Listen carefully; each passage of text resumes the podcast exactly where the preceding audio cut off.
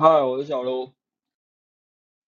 今天要跟大家聊一聊，呃，关于线上广告，嗯，有没有办法用线下广告的操作逻辑来投放？就是说，因为从去年开始，应该有在投广告的，都会关注几个讯息。第一个就是 Apple 这些系统上开始在限制用户的资料被追踪，他他把这个自由权呃交还到用户的手中。如果用 iPhone 手机的朋友应该就会很清楚，就是你们现在安装任何 App，它都会先询问你呃要不要被追踪。那这一定会对既有的数位广告的机制产生很大的影响。但是最让大家紧张的应该会是 Google，它宣布二零二三年了，就是第三方 Cookie 就要呃正式终结了。所以呃这一年多来就有很多的呃讨论方向都在探讨，呃既然第三方数据它已经不可用，因为它一定会对于呃未来我们不管是广告的呃受众的精准度，它会产生很大的影响，特别是 Cookie 啊。呃，Apple 它去挡 Apple 的追踪，它基本上问题并不大。就是如果平常有在点一些电商的广告，那回到 FB 之后，你们应该会发现到，其实呃没有什么影响。就你可能看了一个手表，你看了一个呃枕头。你看了任何的产品，那你回 FB 之后，你会被同类型的产品不断的追踪，这代表着其实，呃，Apple 就算没有办法追踪到用户，但是只要我们是利用呃浏览器上网，我们是利用这一些其他的机制，它还是一样可以产生效果。但是如果第三方 Cookie 不能用，它它对于我们的呃用户的投放精准度。多多少少一定会产生影响。虽然说，呃，不管是 Google 还是 FB，其实他们对于我们这些用户的标签本来就不是很准确。如果呃大家去点一下，就是他们都有一些机制可以让我们审查自己的呃被兴趣被标签的这些兴趣到底有哪一些。其实呃认真一看，你就会发现到，像像我本身是一个。呃，根本不会去参与户外活动的人，但是我竟然有登山的这一个兴趣标签，这代表着其实多多少少都不准。但是当第三方 cookie 不能用之后，这个精准度会再更进一步降低，所以越来越多人在探讨哦，第一方数据的重要性。那第一方数据其实，呃，换个角度说，就是我们自己的呃官网的数据，以及我们自己网站的这一些呃。用户资讯，所以你会发现到这些探讨第一方数据的这一些论述，很多其实讲到最后都是在跟你讲 CRM，就是说哦你的 EDM 要怎么样，你的呃你如何去利用简讯，它它跟广告本质上来说还是有很大的差异。那我前几天就看到有有在探讨一件事情，就是个人化广告，他们在讲。呃，利用第一方数据去进行个人化广告投放。个人化广告投放，虽然说它整体的论述方向还是从 EDM 这些方向去走，其实就是 CRM 的手段。但是个人化广告，我觉得它是一个很难以实现的一个方向跟。呃，你要说它是愿景也可以，原因是因为当我们今天只能用兴趣，只能用呃用户的年龄、居住位置跟他们的性别去做投放的时候，一定是没有办法做到个人化。我我个人对于个人化的认知就是，哦，我看到广告就有量身定做的感觉，或者这个广告真的就是符合我的需求，这才叫做个人化。那数位广告有没有办法做到个人化？可能我们就必须要从线下广告的角度去做思考。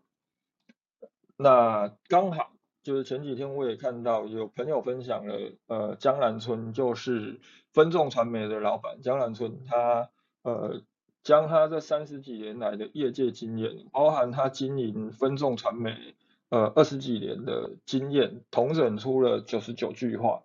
啊，刚好我有把这个 呃资讯分享出来，有兴趣的可以点一下。呃，虽然说每一句话跟呼应的内容都不长，但是九十九句加起来要看完也是要耗掉相当多时间。不过我今天要探讨的方向跟它里面其中有一句话跟案例有很大的关联性。这个案例我有分享到我的 IG，就是星期一发布的上周的七天每日观察，其中有一个就是呃分众传媒曾经投放过的绝味鸭脖的广告。分众传媒这家公司如果有熟悉的呃朋友应该都会知道，他们就是专做线下广告的，而且他们聚焦是在大楼广告，也就是居家大楼。就是我们一般的住宅大楼，可能还有办公大楼，这两种大楼类型的电梯广告，呃，住变广告。那电梯包含了电梯本的广告，电梯外的荧幕广告，以及我们进去电梯里面的时候，呃，可能有一些会有 monitor，就是一些呃数位的广告，就是展示型的电子荧幕广告，又或者它很简很很简单，就是一张海报贴在电梯里面。那各种的大楼广告都是他们的主力，所以绝味鸭脖这个案例它很有趣，它就真的去实现了呃个人化广告的一个类似的机制。绝味鸭脖这个广告，它在操作上它主要分成两种，就是它分别针对了住宅大楼跟办公大楼这两个不同的场景，它规划了两个广告的阐述方式。基本上来讲的话，其实都是聚焦在告诉消费者为什么要买。但是这两广告的设计上，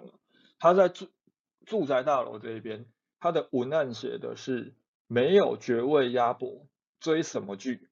然后他在办公大楼这一边，他写的是没有绝味鸭脖加什么班。那这两种广告，为什么我认为它是可以稍微实现我们在讲的个人化广告的逻辑？原因是因为绝味鸭脖这种食品类的东西，其实我们平常在撰写广告文案的时候，我们很难真的去为消费者建立什么呃刚需需求，特别是呃它不是米，它不是面，它它就是一个小菜。那这个时候，呃我们可能可以阐述的方式就是，哎，我们的产品有多好吃，我们用了什么样的调味啊，那我们的呃。鸭脖的来源是什么什么地方？哇，就是他们养鸭啊，有多么的讲究，去讲原料，跟讲我们在制作过程当中的用心跟独特点。又或者，我们可以去讲我们有多少消费者推荐，甚至与消费者的回购，我们多受消费者的欢迎。又或者，我们从呃口碑行销的角度切入，我们会讲，哎，我们有多少网红推荐。啊，我们甚至有什么明星代言，我们上过什么知名的节目的推荐，那这些东西哦，严格上来说，我们只是在建立一个购买的诱因。对于消费者来讲，它终究只是一种可买也可不买的一种弹性需求。你今天不吃鸭脖，你也不会怎么样嘛。但是，呃，分众传媒他们在操作绝味鸭脖这个案例的时候，呃，分别用呃追什么剧跟加什么班这两个切场景切入之后，我们等同于如果刚好今天消费者他正处于哦，我回家之后我就想要呃放松，我要去追剧，哇，我最近有一部剧朋友说很好看，我都还没看，我决定一整个晚上我都要追剧，又或者哦就是被告知你今天晚上要加班了，或工作就是忙不完，我晚上一定要加班。啊，加班的时候，你正准备要哦出去买个晚餐回来继续工作的上班族，针对这两个族群，他看到这两个广告的时候，虽然说 它还是不存在一定要吃鸭脖的刚需，但是因为我们融入了场景感，我们融入了用户当下可能会存在的一个场景情境跟场景需求，所以我们可以去勾起他的一些。潜在的购买需求性，消费者购买的几率就会再更提高。那为什么分众传媒它可以呃做到这么精准的操作？原因很简单，因为他们就是很明确的知道我这个广告我就是会投放在住宅大楼里，消费者他工作完回家了，他在准备上楼的时候，他就会看到我的广告，又或者哎。他呃正准备进公司，或者他要离开公司去呃用餐的时候，搭电梯一定会看到这一则广告。所以哦，今天我们有没有办法去做到个人化广告？可以，我们只要能够掌握受众当下的一个场景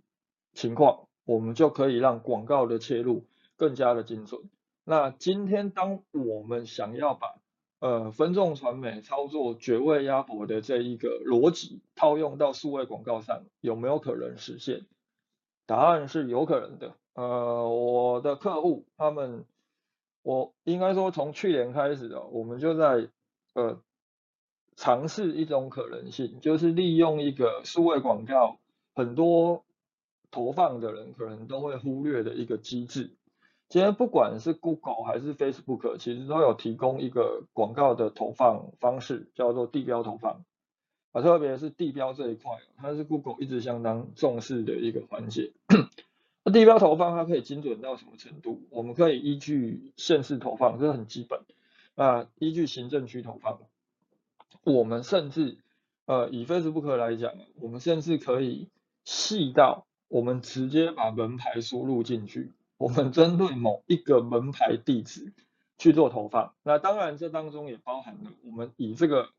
呃地址为中心向外呃准备要投放多少范围，我们把它从一个点转换成一个面去做呃受众的投放。那这样的一个地标投放机制，嗯，它在操作上有一些困难度。呃，简单来讲，就是说，呃，如果以绝味鸭脖来讲，食品类，其实食品类你要去投地标投放，呃的意义不会很大的原因，是因为，呃，做食品其实在 FB 上面投广告不会很难投，因为，呃，如果你价格不贵，然后看起来也的确蛮好吃的，呃，转单的几率都很高，呃，零食也是这个样子。所以，当我们今天明明就有一个很方便的投放机制，不去用，反而去去设定地标，它就会相对的呃让你的成效限缩。但是如果有一些产业别，例如说好，你做的是家具寝具，呃，你做的是我就是锁定特定的族群，可能会特别有效的这一种。特别是如果你做的是呃实体商家，那个地标投放，它对你的帮助就会很大。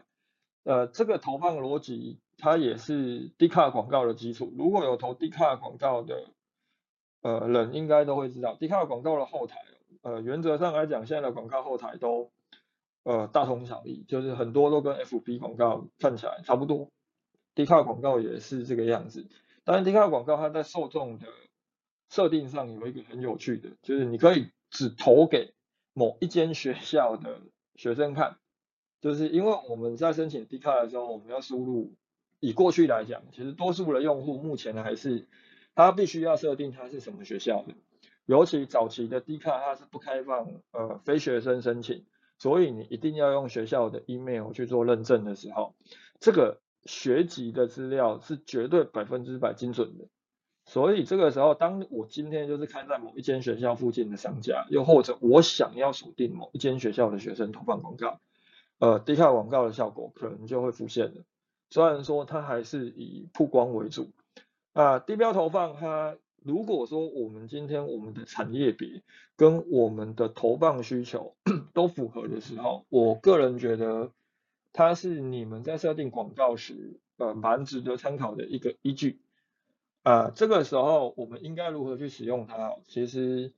绝味鸭脖的这个案例就给了我们一个很好的。一个参考 方向，就是说有操作过线下广告的人，应该都会知道，线下广告我们有分成好几种，包装杂志算是线下广告啊，正统的线下广告还有一项，就是可能很多人觉得很 low，但事实上它效果呃都不差的，普遍都不会太差，就叫做户外广告。户外广告就是我们会看到的那一种呃 T 吧，又或者是大楼外面的这种广告看板。那为什么这种户外广告它会呃有一定的成效？最主要原因是因为户外广告它本身就建立在一个相当呃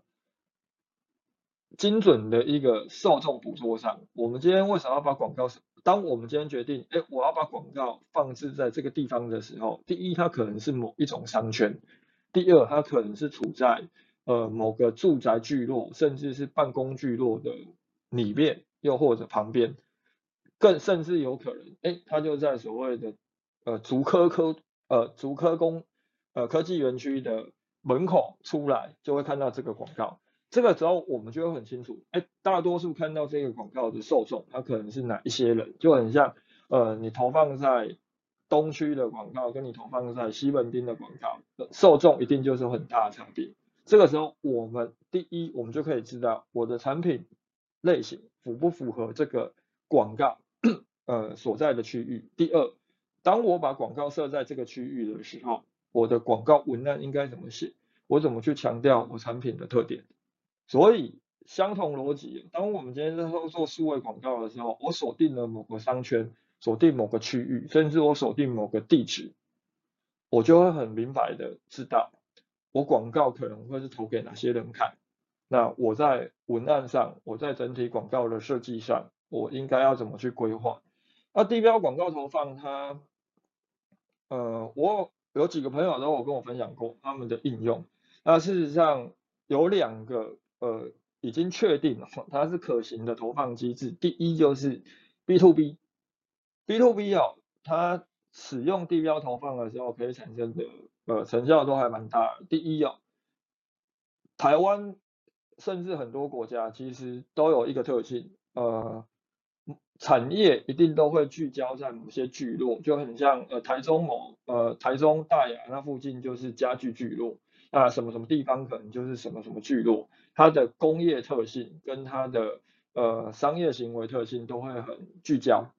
所以我们只要能够知道，好，假设我今天我的客户可能都在某个地方，那我就把广告投在那个区域就好了。另外有一位 朋友曾经跟我分享过，就是呃 B to B 企业大多数过去都会参展，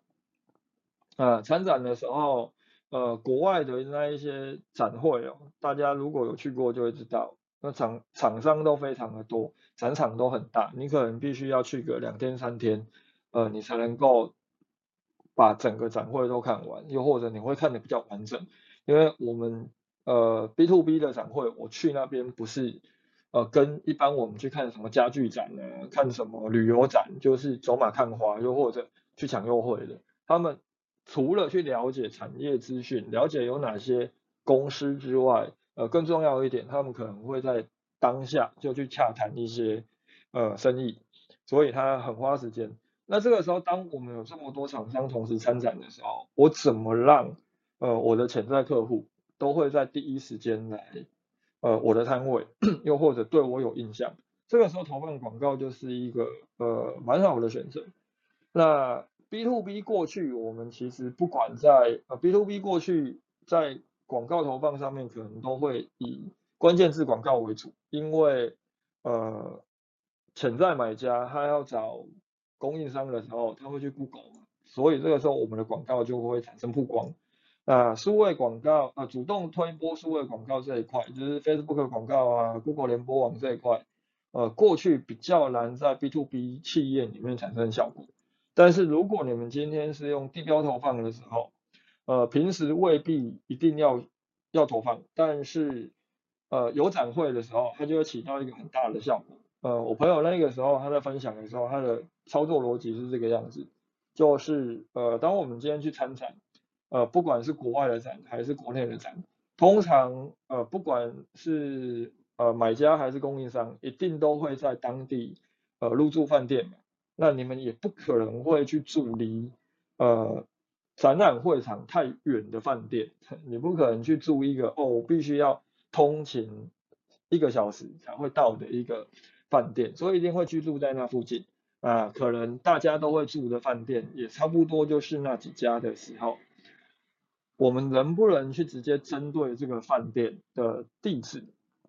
又或者我们直接以展会为呃展览会场为中心？画出一个呃区域去做广告投放，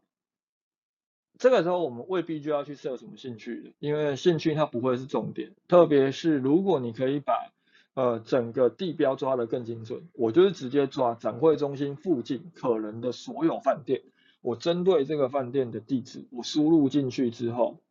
我直接去投放我的广告，那会有一个可能性，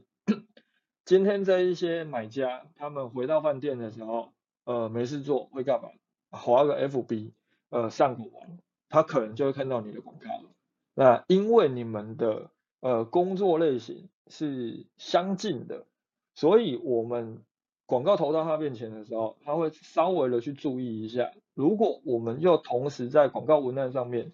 呃加入了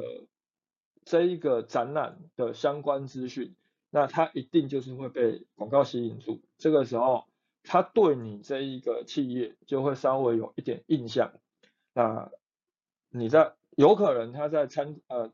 参观展览的时候，就会特地到你的摊位一趟，那这个时候等同于你就有更多的机会可以去触及到这些潜在客户，这是应用在 B to B 呃产业上面的一种应用方式。那还有另外一种其实也是类似 B to B，就是呃我认识一个老板，他曾经跟我分享过，就当他今天准备想要去洽谈某个通路的时候，那他在业务去跟这个通路谈之前，他会先做一件事情，就是针对这一个，呃，也许是一个独立的商家，也许是一个呃大型通路，那大型通路在跟呃采购谈的时候，一定是到他们总公司吧，他就会针对潜在的呃洽谈者可能会在的那个区域，他会利用一个礼拜甚至于一个月的时间，针对这个地标去做广告投放。那当然，他的广告切入方式可能会跟他平常投广告的逻辑相同，他不会特别去设计一些文案。啊，为什么要这样做？原因是因为当他哦，呃，当我们未来潜在的这一个洽谈者或窗口，他在那一个礼拜甚至一个月内一直看到你们家的广告的时候，他一定会对你有印象。那当你的业务去谈的时候，他就说，哎，我们的业务去谈的时候。通常这些商家、这些采购，他就会讲，哦，我知道，我很常看到你们家的广告。他会不会觉得，哎，其实你们是一个呃很用心，甚至是愿意花钱去推广品牌的呃一家公司？呃，当然这个时候，呃，他们对你产品服务的信心度可能会稍微提高，甚至他已经看到你的广告这么多次了，他有没有可能会点进去看一下？那这个时候也稍微对你们产品有一些了解了。这对于你的业务哦，在准备去洽谈合作前，甚至于是准备要到现场去跟他进一步谈之前，都能够起到一个蛮大的效果。那原则上这种操作逻辑跟广告本质的价值是相同的，就是尽可能的让我们的品牌以及我们的产品触及到更多的消费者，差别只是。呃，我们今天在投放的时候，我们是用有目的性的去做投做投放，所以这个时候地标投放的这个机制就会产生很大的效果。那当然，这个时候地标投放我们还有几种投放的方式，就是除了我们锁定某个地址、某个区域去做广告曝光之外，呃，广告通常还可以设定，呃，我们要投给可能有有到过某什么什么地方的这一些人，那。到过什么地方，他可能呃会是以粉丝专业为主，那你也可以以以区域为主，呃都可以。那到过什么地方哦，它会有几种受众的嗯触及的方式。第一，他可能曾经在这个地方打过卡，所以他会聚焦在地标上。他可能是地标，他可能是粉丝专业，因为多数的时候我们打卡是打在粉丝专业上。呃，另外一个，他可能人呃当下人就在那个地方的受众，那这个时候，当我们去操作广告的时候，我们如果是一个零售品，那刚好你的产品符合这一种投放机制，例如呃，你就是要锁定那一些喜欢去逛完美店的消费者，呃，就是喜欢拍照打卡的，你不管是卖饰品呢，还是卖服装，还是你的东西就很完美风，那你当然就可以去利用。曾经到过什么什么店，或者曾经到过什么什么地方的这种投放机制，但是呃有一个问题，就是如果我们今天要以低标做投放，我们会遇到的最大问题就是它的受众会很小。这个东西为什么会很严重？原因是因为我们现在的广告通常都需要时间学习。呃，这个时候如果你设定的条件，你的你的转换的目标是购买或放入购物车的时候，你的受众已经相对少的情况之下，你你你很难在短时间之内去取得呃足够的数据，让你的广告学习完成。所以你的广告会一直停留在学习阶段。当我们今天要做地标投放，以多数的产业别来讲，或产品类型来讲，呃，可能建议不要把它视为是直接就是要让消费者购买，或让他放入购物车。你应该把它当做是行销漏斗的最前端，就是我尽可能的让有购买我这个产品服务需求的消费者，呃，点进去我的网页里面。让让我可以进一步的透过后续的呃漏斗的第二段、第三段这些再行销的机制去触及他们，去放大后续成交的一个可能性。啊，地标投放，嗯，时间也差不多，所以我们再重整一下，为什么地标投放我会觉得蛮值得尝试的原因，是因为呃，我们锁定这个地标，当然它也有可能会去触及到一些。呃，不相干的消费者，但是至少我们会知道，呃，这个地标当中可能都存在着哪一些人，特别是当你的地标已经抓到精准到，呃，我锁定的是某一间学校，我就是锁定一群大学生，又或者我就是锁定呃一群呃准备回家追剧，或者是呃我锁定的就是一群上班族的时候，你的广告文案会更加的精准。甚至你可以去植入很多的场景需求，去做到现在很多人在谈，事实上很难做到的个人化广告。呃，数位广告要真正做到个人化，它其实是不太可能的啦。但是我们如果能够抓到一个场景需求，去作为我们文案的切入点，至少消费者在看到之后，呃，他会。稍微有感，他会觉得哦，这东西刚好符合，呃，哎，你怎么知道我刚好想要这个东西？哎，你怎么知道我刚好遇到这个问题？它会让你的广告的效果，呃，提升不少，会比比只是不断的讲我的产品有多好，呃，我有多少人推荐，还要来的有效很多。呃，有兴趣的朋友可以稍微的尝试看看。只是它它需要一点时间去去测试，跟你必须要找到一个呃很明确的切入方向。它这种广告投放的逻辑，就是以以线下户外广告操作线上广告的这种思考架构，它才能够产生效果。啊，这就是我们今天想跟大家分享的。以上，拜。